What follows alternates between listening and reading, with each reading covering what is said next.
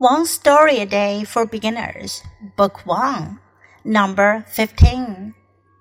Uncle John loves to ski. Uncle John loves to ski. In winter, he goes skiing on the snow. It's his favorite sport. What does he love to do in summer? He likes to ski too. How can he ski in summer? He goes water skiing it's a lot of fun.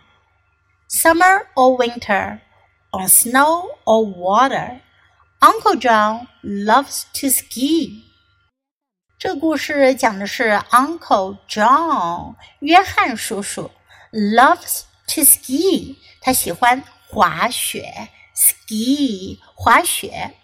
Uncle John loves to ski in winter，在冬天，在冬季。 he goes skiing on the snow. Go skiing 去滑雪。He goes skiing on the snow 在雪地里滑雪。It's his favorite sport. 这是他最喜欢的运动。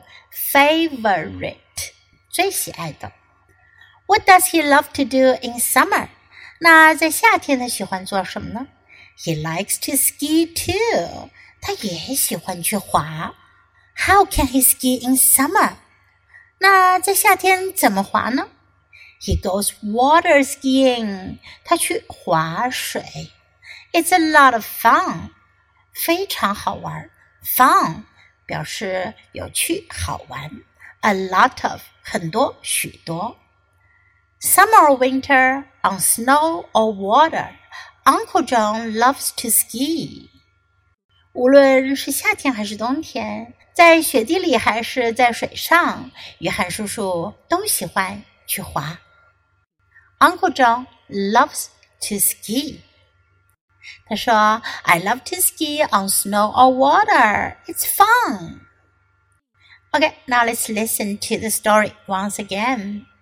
Uncle John loves to ski. Uncle John loves to ski. In winter, he goes skiing on the snow. It's his favorite sport. What does he love to do in summer? He likes to ski too. How can he ski in summer? He goes water skiing. It's a lot of fun.